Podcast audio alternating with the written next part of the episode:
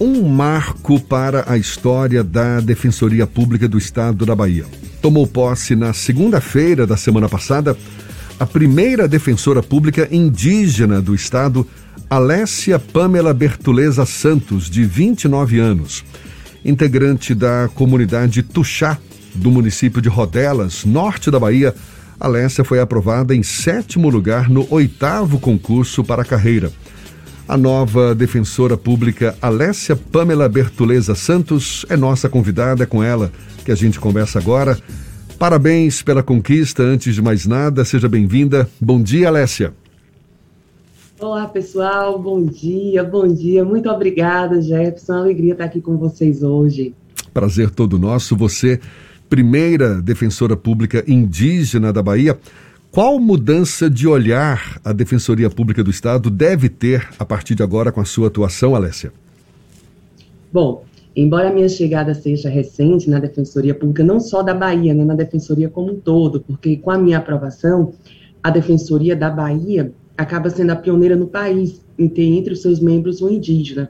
O que eu acredito que vai acontecer, Jefferson, é um processo pelo qual a Defensoria já passou no concurso anterior em relação aos negros. No concurso passado, foi o, concurso, o primeiro concurso da Defensoria Pública do Estado da Bahia, em que teve a reserva de vagas para a população negra, e a partir daí, o que a gente verificou foi uma verdadeira pluralização do debate, sabe? A presença de membros negros na instituição fez com que a pauta da questão negra, a pauta do racismo, saísse só de medidas programáticas, de, de daquelas medidas voltadas que saem de, de, de deles para nós e passou a ser uma pauta direta da instituição construída por aquele público-alvo também. Eu acredito que nós vamos viver isso em relação aos povos indígenas também, que já é um grupo protegido, tutelado pela Defensoria Pública, é um grupo que está aí na pauta de prioridades de atuação da Defensoria Pública, mas com a nossa chegada como membro, a gente vai estar fortalecendo essa nossa presença no debate,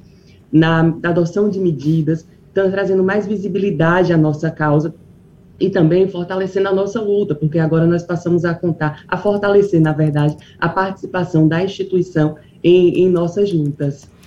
E em relação à pauta indígena que você cita, não é? Certamente ganha força agora com a sua atuação.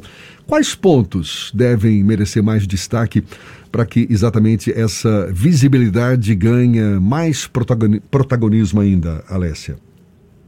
Então, Jefferson, quando nós falamos sobre a questão dos povos indígenas na Bahia, nós temos um cenário que é comum ao país todo, na verdade. Por quê? De norte a sul, de leste a oeste nesse estado, nas cinco regiões, nesse país, nas cinco regiões, nós verificamos que o histórico constante de violação de direitos dos povos indígenas, né? Existe, na verdade, no histórico do, do Brasil, uma verdadeira política estatal assimilacionista e de tentativa de extermínio dos povos indígenas. As, os pontos de pauta são muitos, as demandas são muitas. Ah, embora quando a gente fala sobre povos indígenas, sempre vem à mente a pauta do território, que é de fato, de fato uma pauta extremamente importante, uma pauta que é um problema que assola todos os, praticamente todos os povos indígenas do país, porque ou nós estamos reivindicando o território, a demarcação do nosso território, ou nós estamos diante de um grupo que tem seu território demarcado e deveria estar protegido legalmente, mas vive buscando para assegurá-lo, lutando para assegurá-lo, para garantir a sua permanência nesse território. Mas existem outros pontos também, tá? Existe a questão da educação escolar indígena diferenciada, que é um direito assegurado aos povos indígenas e que é tão difícil de ser implementado. Existe a questão da saúde indígena. Existem outras questões estruturais também, porque é importante lembrar que, embora muitas vezes, e aí eu parabenizo a sua iniciativa por nos abrir esse espaço, mas a maioria das vezes, quando a mídia retrata os povos indígenas, ela traz uma versão meio caricaturizada, né? O indígena como algo diferente, como algo que não está entre nós, não está entre a dita sociedade nacional. Isso não é uma realidade. Quando isso é feito, na verdade, esse tipo de discurso estigmatizante faz com que a questão do indígena seja tratada com um distanciamento e, por consequência, os seus problemas sejam deixados em segundo plano. Quando a gente reconhece que os povos indígenas estão efetivamente presentes na sociedade brasileira, inclusive antes mesmo disso aqui ser Brasil, né, e que há demandas como há demandas comuns a toda a população, além das demandas específicas desses povos, a gente verifica, a gente reconhece que nós estamos diante de um grupo historicamente excluído e, em razão disso, um grupo vulnerabilizado. Um grupo que muitas vezes está à margem da sociedade no que diz respeito a direitos fundamentais básicos. Né? Então, eu reitero, embora a gente tenha a questão do território, que seja uma pauta importantíssima, nós temos muitas outras demandas que dizem respeito diretamente ao acesso a direitos básicos, direitos assegurados a todos os cidadãos, inclusive aos povos indígenas, que acabam sendo cerceados. Alessia, quando a gente fala da comunidade indígena, nós sabemos da subrepresentação social por conta das consequências históricas do próprio até racismo institucional que o Brasil vivencia, apesar que nós não falamos sobre racismo com relação aos indígenas com a mesma frequência como nós debatemos com relação à causa negra. A sua chegada dar uma visibilidade maior a uma causa que é muito cara à sociedade como um todo. Existe algum tipo de debate que vai estar presente com uma frequência maior a partir da sua chegada a um espaço de poder, porque estar como membro da Defensoria Pública não deixa de ser um espaço de poder conquistado por uma mulher indígena nesse contexto que nós vivemos? Então, Fernando, é, acho que a questão você toca assim no centro da questão, a invisibilidade, né? Nós temos uma parceria muito boa, uma, diria até com um apoio, uma inspiração recíproca com o movimento negro, tá? O movimento indígena, o movimento negro, embora a sociedade busque muitas vezes tratar como se fossem coisas isoladas, são dois grupos grandes, dois grupos fortes socialmente que lutam constantemente pelo reconhecimento de direitos, pela formalização desses direitos e depois entendem que isso é só o ponto, a gente, a, o ponto de partida, né? Porque inicia-se todo o processo para a efetivação desses direitos. Então, a questão da posse, nesse momento, como defensora pública, indígena defensora pública, trouxe uma repercussão muito boa, que foi o ponto de a questão da visibilidade dos movimentos indígenas. As pessoas passaram a entender, muita gente, inclusive, acredite de forma inédita, que os indígenas não estão, não são aqueles que estão no seu livro didático. Sabe aquela coisa, todo mundo ali de cabelinho cortado, cocazinho? Não é isso. Os povos indígenas, eles não estão apenas isolados, nós estamos em todos os lugares. Existem os povos isolados, mas existe uma grande parcela que está inserida na zona urbana mesmo e vive numa condição de invisibilidade. E como eu falei antes sobre a questão de vulnerabilidade desse grupo, em razão dessa invisibilidade, essa vulnerabilidade acaba sendo maior. Por quê? Quando nós falamos sobre a população negra, nós temos muitos dados, nós sabemos que a população negra é constantemente vítima de racismo, nós sabemos que a sociedade brasileira é uma sociedade racista, né? A ideia do racismo estrutural, ela está tão enraizada no DNA brasileiro que as pessoas sequer percebem como isso Veja, repercutiu muito, eu vi algumas críticas até nas redes sociais, infundadas, dizendo assim: ah, não sei se tenho que comemorar, como é que a gente tem um indígena depois de 522 anos do dito descobrimento? Isso não é uma crítica à instituição, isso é algo que deixa claro o quão gritante é o racismo estrutural na sociedade brasileira, porque note, nós levamos 522 anos, você vem hoje estranhar a minha chegada, considerá-la tardia, mas você sequer percebeu que eu não estava aqui. E eu falo enquanto povo indígena. Você não percebe que a defensoria levou esse tempo todo, mas as outras instituições do sistema de justiça sequer têm. Então, o primeiro ponto, a primeira pauta, digamos assim, é justamente essa: nos tirar da condição de invisibilizados pelo sistema social, né? Afastar essa ideia, lutar para afastar essa ideia de que os povos indígenas correspondem àquele, àquela caricatura prevista no livro didático brasileiro, que não é assim, tá? Nós somos muitos, só na Bahia nós somos 30 povos indígenas, então por aí você já tirar a riqueza cultural, a diversidade cultural do nosso estado, sem falar em todos os outros estados do país, né? E trazer essa questão, afastar essa invisibilidade, trazer visibilidade para as nossas lutas, para as nossas causas, para essas pautas que eu já mencionei, além da questão do território, a questão da educação, a questão da saúde, a questão do acesso a direitos fundamentais básicos e, principalmente, aproveitar esse espaço de voz, esse espaço de fala, para demonstrar a nossa situação. E quando eu falo nossa situação, é sim tornar evidente o constante quadro de violação de direitos a que os povos indígenas estão submetidos no país. Por quê? Quando eu falo sobre essa visão de caricaturizada né, do livro didático, parece o quê?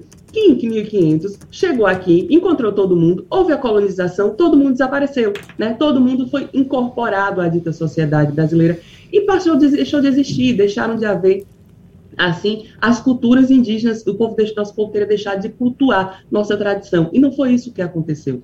Não foi isso que aconteceu. Nós estamos aqui. O fato de hoje eu estar ocupando esse espaço, eu estar defensora da Bahia com muito orgulho, não muda o fato que eu sou tuxá, lá de Rodelas, no norte do estado. Não muda o fato de que eu cultuo as minhas tradições, eu danço meu toré, eu balanço meu maracá, sabe? São coisas que não se anulam. Então, a partir desse momento, a gente tem duas, duas vertentes, né? Com esse momento, que é trazer a questão da visibilidade e, com a visibilidade, todas as nossas pautas, tanto as negativas, as demandas que nós precisamos resolver, como mostrar também onde nós estamos. Nós temos indígenas hoje no, no Tribunal Superior Eleitoral, entende? Nós temos indígenas advogados, indígenas médicos. Com isso, a gente mostra, olha, nós não estamos exatamente no espaço que a sociedade queria nos colocar. Nós somos muito mais do que o processo de colonização quis nos tornar.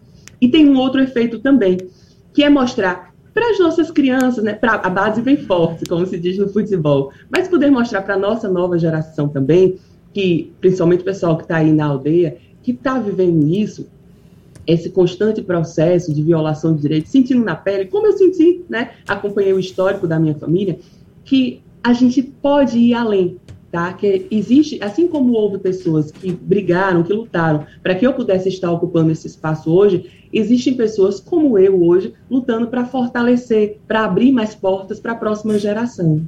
Alessia, um dos papéis fundamentais da Defensoria é garantir o acesso a, ao sistema de justiça de pessoas hipossuficientes ou em condição de vulnerabilidade. E os indígenas estão em muitas situações em condição de vulnerabilidade. É, você pretende, junto com a Defensoria Pública do Estado da Bahia, desenvolver um trabalho mais específico de contato com esses indígenas em condição de vulnerabilidade? Porque a gente tem um debate muito interessante e que é preciso ser feito na sociedade, que é só negros podem falar sobre racismo, só brancos, só mulheres podem falar sobre machismo e misoginia. Quando na verdade esse é um grave problema social em que toda a sociedade precisa discutir. Você pretende estar focada também nos povos indígenas ou você pretende ampliar esse leque para que outros defensores consigam enxergar essas nuances que você traz a partir da sua chegada à defensoria? Olha, Fernando, em primeiro lugar, eu gostaria de dizer que, como a gente já mencionou aqui, as demandas são muitas, né? É um, é um povo muito múltiplo e com muitas demandas. Só no Estado brasileiro nós temos 30, nós temos 30 povos, 30 etnias. No caso da Defensoria Pública, a Defensoria Pública, por ser a instituição mais nova do sistema de justiça, né, tomando como base o Poder Judiciário, o Ministério Público, a Defensoria Pública ela está numa fase de fortalecimento institucional, de crescimento, de expansão. Então, nós não estamos ainda nem em todas as comarcas do estado da Bahia.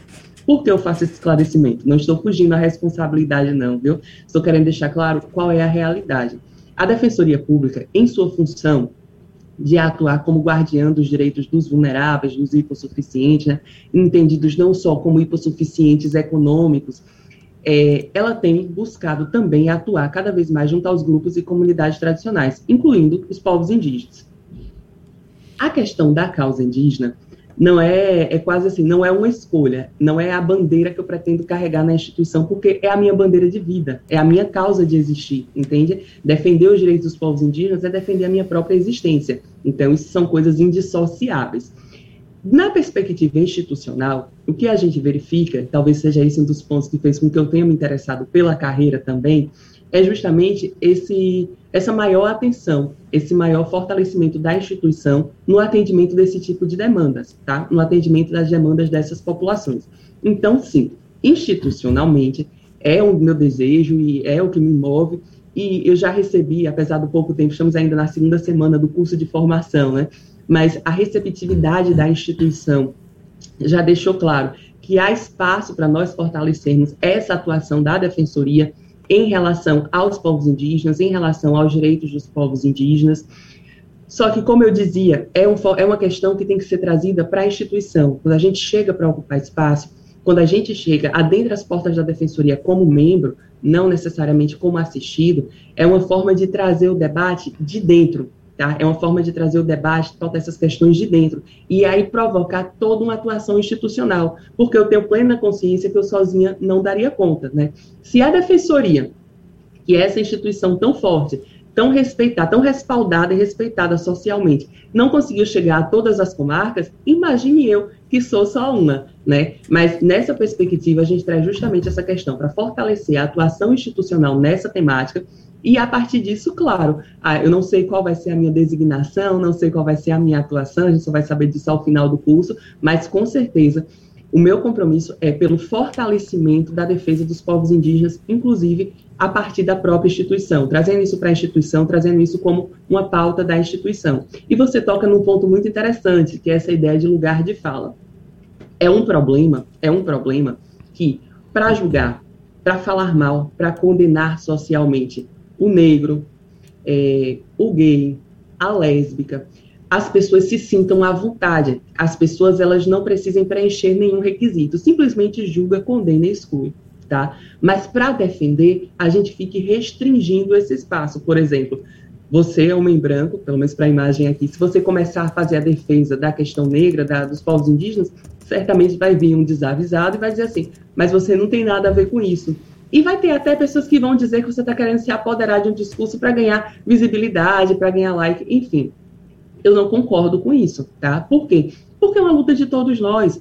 É uma luta que diz respeito à direta violação dos direitos essenciais, direitos fundamentais, direitos humanos. Então, se eu tenho um, um alguém um humano, né, digamos assim, nessa condição de violação, isso é algo que repercute para toda a sociedade. Isso é algo que repercute em toda a humanidade. Então, se você não se insurge contra isso, só porque você não pertence àquele grupo minoritário, você está sendo conivente, tá? Isso é uma coisa. O que não se confunde com o histórico de silenciamento dessas ditas minorias. Durante muito tempo, né, e essa é uma luta atual, inclusive, não é uma luta já vencida, é uma luta constante, o indígena, o negro, a mulher sempre tiveram alguém para falar por eles. Geralmente, o homem branco. Alessia... Que era quem ocupava esses espaços de poder. Então, só para concluir, quando eu digo que todo apoio é bem-vindo, o que isso não se confunde, e eu critico as pessoas que criticam a defesa, né? olha, você não faz parte porque você está defendendo. Tem que defender sim, isso é uma pauta quase humanitária. Isso não se confunde com a nossa luta por ocupar mais espaço para que nós possamos também, nós mesmos, falar sobre as nossas lutas. Para a gente encerrar, Lécia, quando você se refere aos indígenas, a essa imagem estigmatizada que eles ainda têm por parte da sociedade, afirmando que, ao contrário, são povos inseridos na nossa sociedade que necessitam ser reconhecidos como tal. Mas, ao mesmo tempo, eu te pergunto: ainda é grande o número de indígenas aqui na Bahia, por exemplo, que preferem viver de forma isolada, sem tanto contato com a sociedade dita formal?